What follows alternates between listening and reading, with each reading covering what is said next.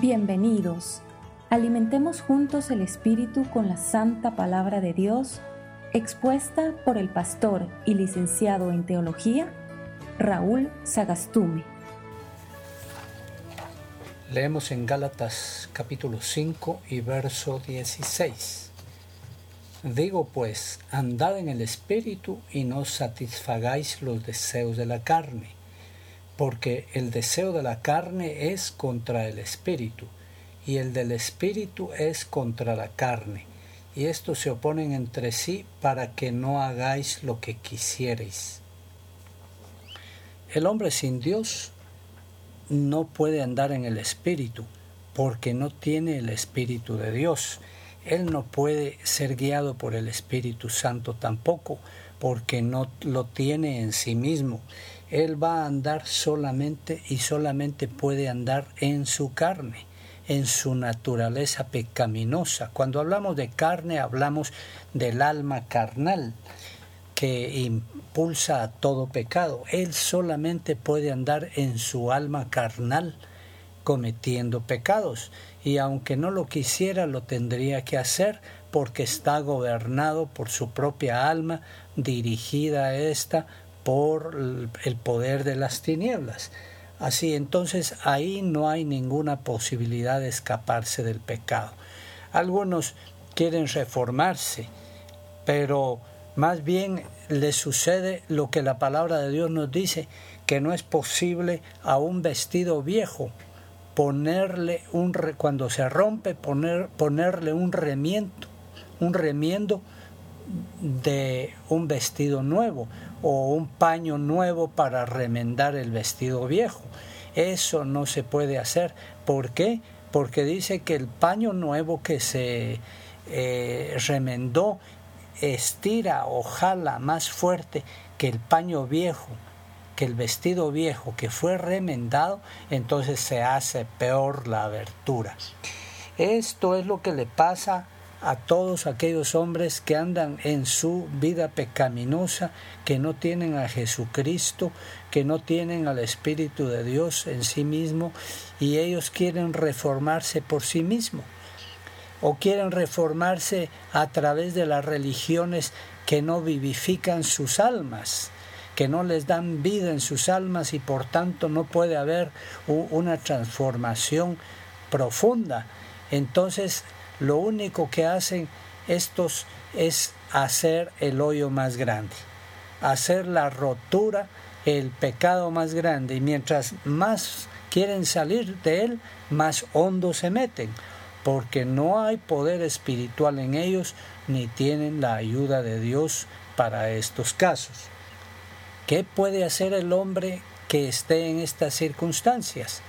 Pues lo único que puede hacer y lo que debe hacer y lo, y lo que Dios le ofrece es que Dios lo redima, que Dios lo rescate de esa subida, que Dios le perdone su pecado, que Dios lo limpie de su pecado y que Dios transforme esa su naturaleza pecaminosa, heredada de sus padres, y le dé un corazón capaz de obedecerlo lo haga nueva criatura, le dé salvación en su alma y entonces llegue a ser un ser espiritual capaz de, dejar ese su camino de, su alma carnal, ese su camino pecaminoso y andar en el espíritu de Dios, andar con el apoyo de Dios, con la ayuda de Dios en los caminos que Dios quiere.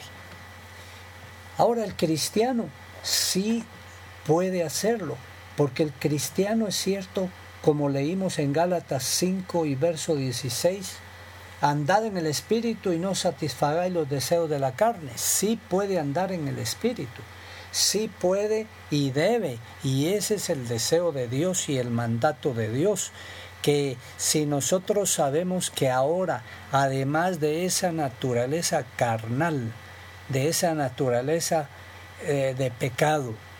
También tenemos ahora la naturaleza espiritual de Dios. Entonces nosotros debemos de saber qué es lo que nos conviene. Debemos de saber que si vivimos por el Espíritu de Dios, debemos de andar también por el Espíritu de Dios. Ya no debemos de andar en nuestros caminos oscuros de pecado de la vida pasada, sino que debemos de aplicarnos y esforzarnos al máximo para que nuestra vida siempre sea andando en el Espíritu, nuestra vida siempre ande en el Espíritu de Dios. Porque vamos a tener la lucha que el verso 17 de Gálatas 5 nos expresa, porque el deseo de la carne es contra el Espíritu y el del Espíritu es contra la carne. Esa lucha espiritual siempre va a estar en nosotros, aun cuando nosotros seamos eh, espirituales en gran manera.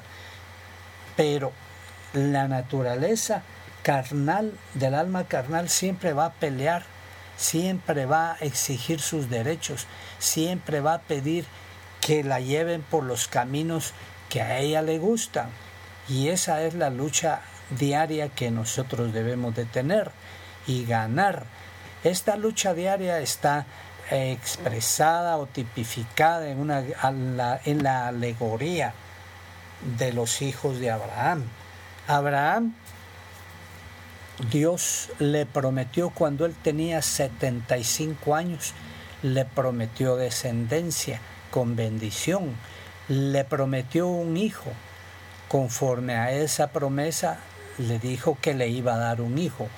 Y ellos Abraham y su esposa lo estuvieron esperando por un tiempo, pero después ellos se desesperaron.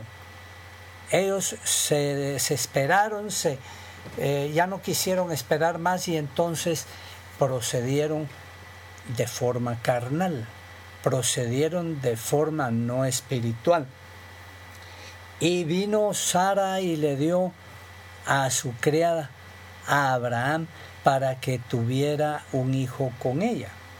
Y de ahí nació, de Agar, la egipcia, nació Ismael, que es el hijo conforme a la carne, el hijo conforme a la carne. Y este hijo conforme a la carne es el que nos representa a nosotros eh, internamente o espiritualmente nuestra alma carnal.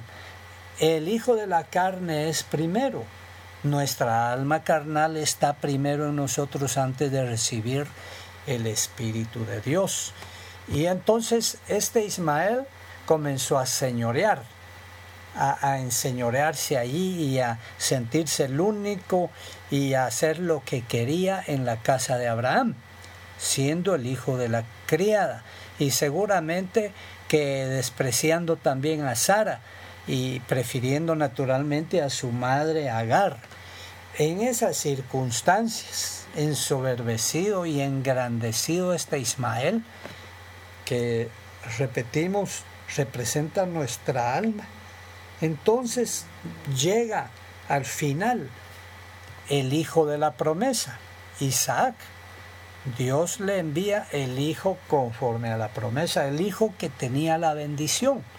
Y este hijo de la bendición, Isaac, representa en nosotros la vida espiritual que después recibimos en Cristo Jesús. El nuevo ser, el ser espiritual que Dios nos hizo. Ahí está clara la alegoría entonces. Y aparte, pero ¿qué pasó? Va, feliz, feliz porque había llegado el hijo de la promesa. Pero ¿qué hacemos con el problema que nos habíamos creado antes? dijo Abraham seguramente a Sara. ¿Y ahora qué hacemos con el problema que nosotros nos creamos antes? Pues no podemos hacer nada, seguramente ha haber dicho Sara, porque es tu hijo. Y aquí, aquí tiene que estar, ¿verdad?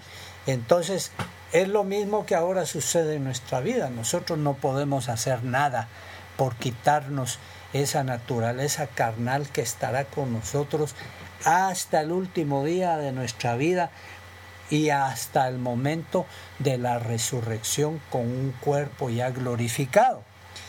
Mientras tanto nosotros tenemos que batallar con Él.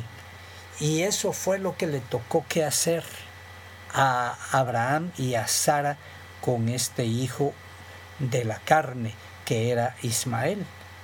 Este se comenzó a ensoberbecer y a enseñorear sobre su pequeño hermano, sobre su pequeño medio hermano, Isaac. Y Isaac, sin ninguna posibilidad de defenderse en esas circunstancias, es como un niño recién nacido. Pero conforme fue creciendo, conforme fue aumentando los años de vida, se fue fortaleciendo. Y entonces ya era una lucha más pareja.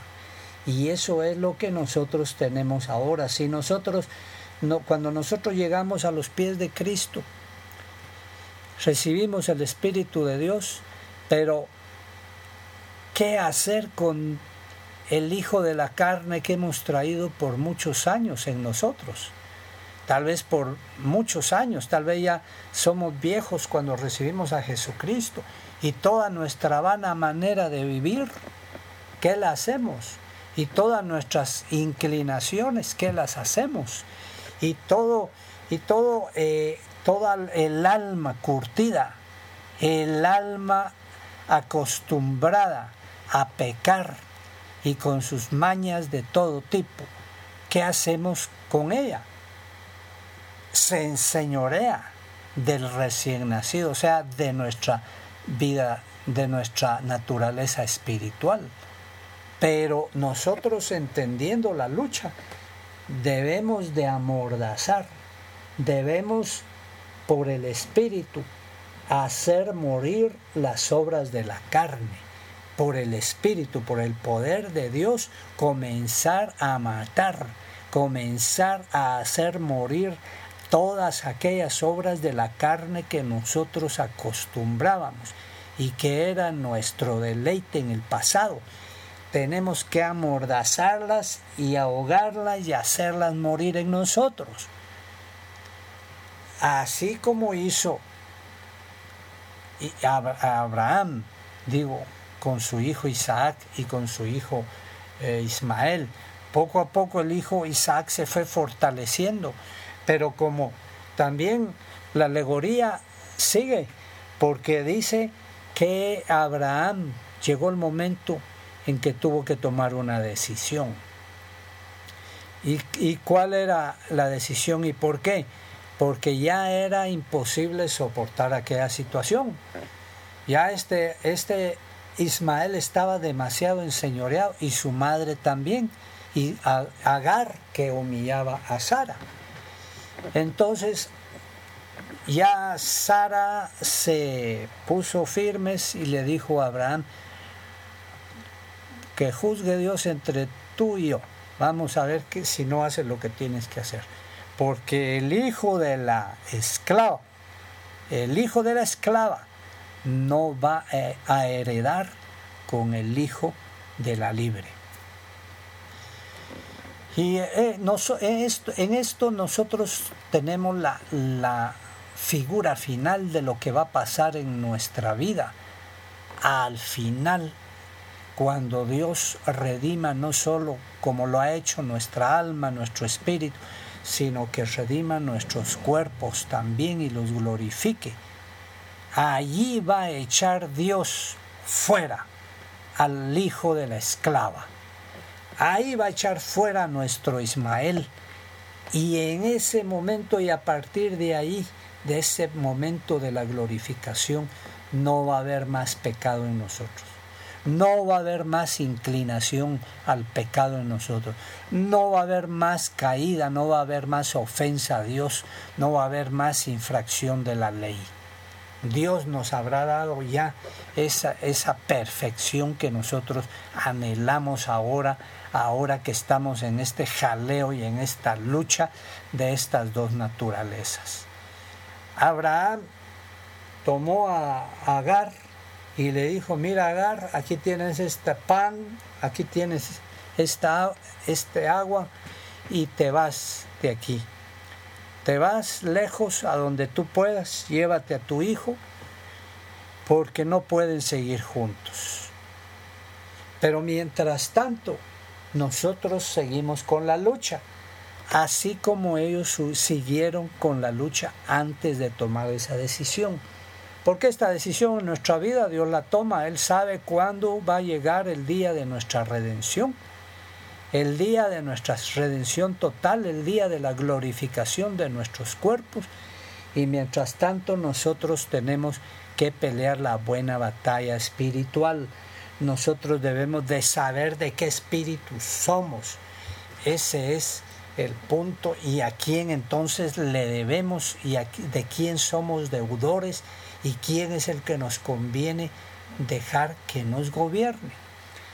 Así como el Señor Jesucristo les dijo a sus apóstoles que andaban ahí en los alrededores de Samaria y que no los recibieron en una ciudad de Samaria y entonces los discípulos le dicen al Señor Jesucristo. Y era el amoroso Juan y Jacobo el que dijeron esto. Señor, ¿quieres que hagamos o, ordenemos que descienda fuego del cielo y que consuma a esta ciudad? Y el Señor les dijo, vosotros no sabéis de qué espíritu sois. Y ese es el punto. Nosotros debemos de saber de qué espíritu somos.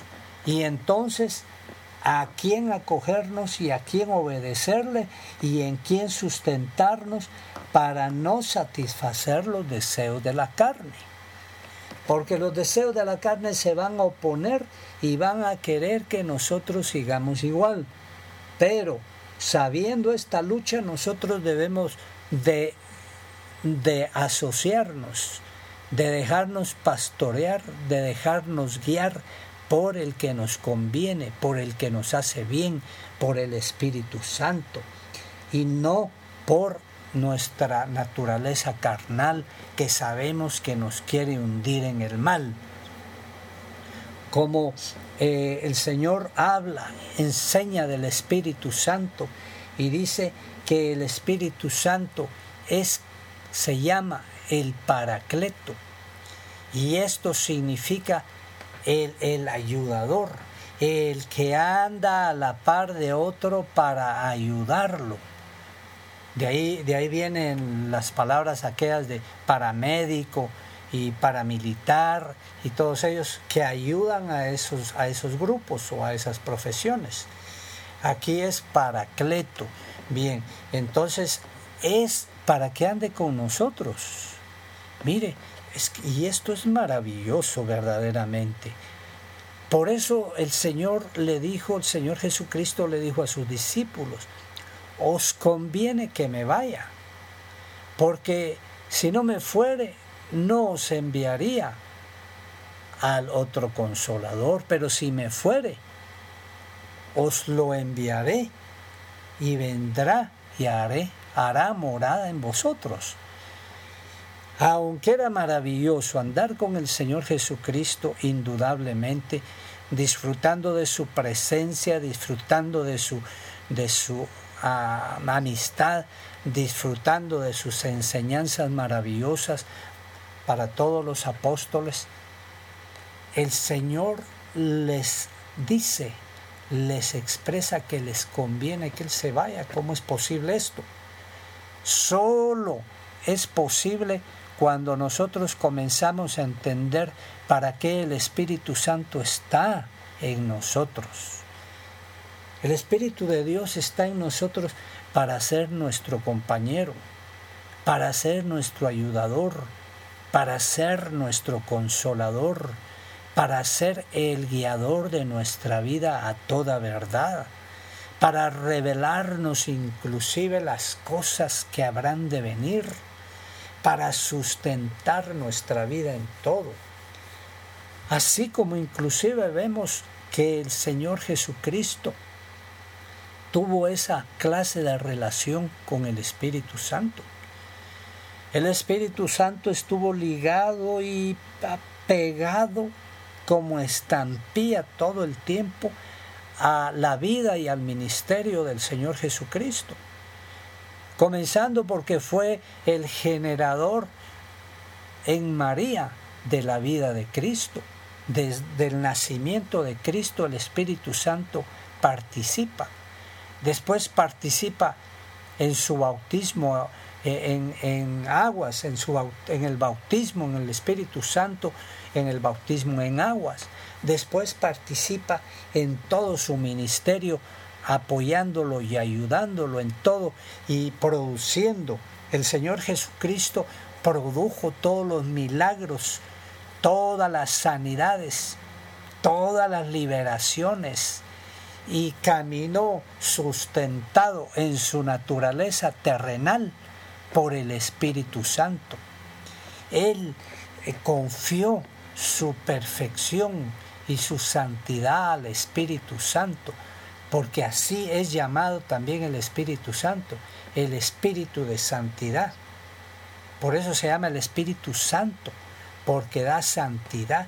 Y entonces en la naturaleza terrenal de Cristo, el Espíritu Santo lo sustentó y lo sustentó también en la cruz del Calvario para que pudiera enfrentar esa batalla tan terrible y espantosa. Y el Espíritu Santo lo resucitó de los muertos al tercer día. Aleluya. Y el Espíritu Santo ahora quiere tener esa misma relación con tú y yo. Quiere llevarnos cada día, pastorearnos cada día. Por eso por eso nos dice cosas tan maravillosas el Salmo 23. Por eso nos habla de ese pastoreo diario, el Salmo 23 de nuestra vida, y el llevarnos a abundantes pastos cada día, y a pasarnos aún por valle de sombra de muerte cada día o los días que nos toque que pasar por valles de sombra de muerte y que el Espíritu de Dios sea nuestra luz y nuestra fuerza y nuestro guardián en esas circunstancias terribles. Que Él nos guíe aún más allá de la muerte también. Y que nos sustente también terrenalmente todos los días de nuestra vida. Que ya verdaderamente en esta circunstancia se dé en nuestra vida que nosotros cumplamos con la ley, porque el que anda en el Espíritu no va a satisfacer los deseos de la carne y va a cumplir la ley de Dios. Al que anda en el Espíritu de Dios no hay ley para él, porque la ley es dada para el transgresor, para el pecador pero para el justo, para el recto, para el perfecto, no hay ley. Gloria sea el nombre del Señor, para que nuestra vida sea como nos enseña el libro de Romanos capítulo 8 y dice en el verso 4, para que la justicia de la ley se cumpla en nosotros. Y también para que, como dice ahí mismo en el verso 5, porque los que son de la carne piensan en las cosas de la carne, pero los que son del Espíritu en las cosas del Espíritu. Que nosotros andemos siempre y vivamos siempre pensando en las cosas espirituales, en cosas que edifican, en cosas que son de buen nombre, en cosas que son morales, en cosas que son espirituales. Y también como nos enseña también el verso 6 del mismo Romanos 8, el ocuparse del espíritu es vida y paz, mientras que ocuparse de la carne es enemistad contra Dios. ocuparse del espíritu nos va a dar paz y nos va a dar la vida abundante sobre la tierra que Dios quiere darnos. Por eso es que nosotros no tenemos paz, por eso es que no tenemos reposo, por eso es que nuestro camino es escabroso, porque hemos dejado tal vez de andar en el Espíritu, con el Espíritu Santo como nuestro enseñador y compañero todos los días de nuestra vida. Mire, es maravilloso ver cómo algunas personas han logrado esta maravilla, que el Espíritu Santo les dirija en todo momento, en toda decisión en su vida, aún si deben ir a este lugar o al otro, aún si deban de pasar a comprar a un lugar o al otro, aún si deben hacer tal actividad en ese día o no, porque así debería de ser. Y que nos diga si debemos de hacer algo o nos debemos de ayudar a alguien, debemos de trabajar con alguien, debemos de todo cuanto nosotros necesitemos en el día. Eso es maravilloso. Y Dios lo tiene para nosotros, porque si es paracleto, siempre va a estar ahí con nosotros. ¿Y para qué? Para estar callado siempre, para no tener opinión, para ver cada día de nuestra vida el Espíritu de Dios que nosotros hacemos su voluntad sin consultarle qué hacer o si es de, agrado para Él aquello. El Espíritu Santo, por, eso, por esa razón, por esa razón es que el Espíritu Santo se contrista o se apaga en nuestra vida. Como leemos en 1 Tesalonicenses 5:19, no contristéis al Espíritu, no apaguéis al Espíritu. Y en Efesios 4:30 también dice, y no contristéis al Espíritu Santo de Dios. Ya que el Espíritu Santo indudablemente, si nosotros no lo tomamos en cuenta en nuestra vida, si nosotros no entendemos que es el plano espiritual en donde debemos de andar cada día, si nosotros no entendemos que el Espíritu Santo nos quiere pastorear cada día, se va a apagar y a entristecer y a contristar. Claro que sí. Imagínese usted, si usted tuviera un amigo y cada día saliera a caminar o a pasear con ese amigo o a trabajar, pero ese amigo nunca le dijera la palabra a usted, nunca le dirigiera la palabra, nunca le hablara, nunca le pidiera opinión, nunca le expresara sus sentimientos, sus congojas, sus temores. Nunca le dijera, mira, eh, necesito tu ayuda, tu consolación, necesito tu apoyo. No le, nunca, nunca le dijera nada. Es, eh, su amigo es como que anduviera solo y no con usted a la par.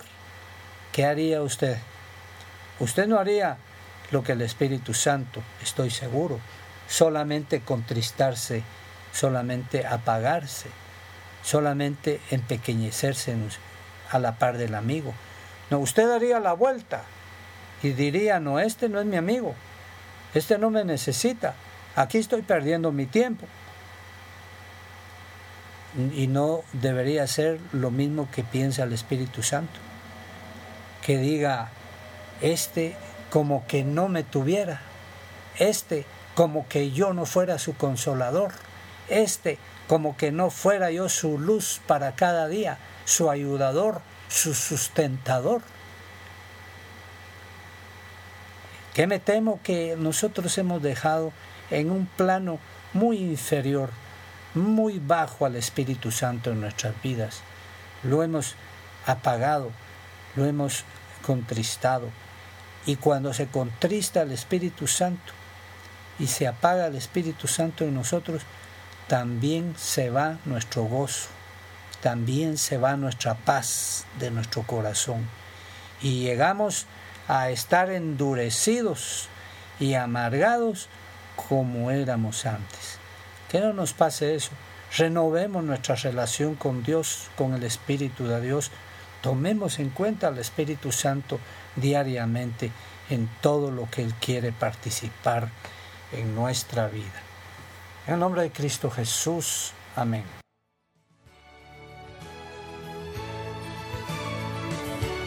Acompáñanos a nuestras reuniones dominicales a las 10.30 de la mañana en la 12 calle 1-24, zona 10, Hotel Mercure, frente al edificio Géminis 10. ¿Tienes comentarios o preguntas? Escríbenos al correo info arroba torrefuerteguatemala.org o llámanos al teléfono 5893 6197.